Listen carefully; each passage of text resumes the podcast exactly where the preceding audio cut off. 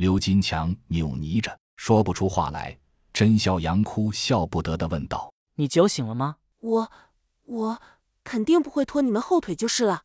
现在全员休息，中午十二点出发，就这么定了。”说完，扭头攥着拳头，气呼呼的往帐篷走去，狠狠一甩帐篷帘，钻了进去。从里面狠狠拉上了帐篷帘，那动作几乎要把帐篷拽散架了，但过了几秒，却又轻轻拉开。众人看着刘丽丽离开，洛奇还敬了个标准的美式礼，答了声“好的，女士”。刘金强则是拿眼瞟着甄笑阳说：“陷入爱情的女人呢？”甄笑阳笑了笑，说道：“现在我们谈谈行动细节。”其余二人觉得话题转的太生硬了。差评，甄笑阳说道：“嗨嗨，那啥，金强，一会儿你引怪声音不能太大。总之，明白。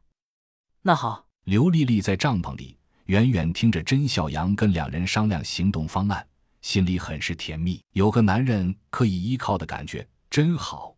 胡思乱想着，不知不觉竟慢慢的真的迷糊着了。过了不知道多久，突然感觉有人在推自己。刘丽丽猛地一个机灵，坐了起来，头脑还有些轻微发晕。只见刘金强呆呆看着自己，显然是没明白怎么姐这么激动。刘金强咽了口口水，才说：“姐，十二点了，真哥让我问问你睡醒没有，能出发不？”刘丽丽闻言，疼的一声站了起来，呆了呆，迅速整了整衣服，想了想，又整了半天头发，把长长的马尾在脑后挽成一个髻。又不知从哪里摸出一个小镜子，照了照，摸了摸眼角，抿了抿嘴，眼瞅着就要去拿化妆包了。刘金强哭丧着脸说：“姐，化妆神马的，我看还是算了吧，丧尸看不懂。”刘丽丽恶狠狠地瞪了他一眼，怒喝道：“要你管！”表情凶残，实际却没在折腾化妆的事，而是从背包里摸出一副半指手套戴上，想了想，又摸出一把匕首。是一把荒野骑士敢死队三同款，为最铁骨柔情的男人所设计。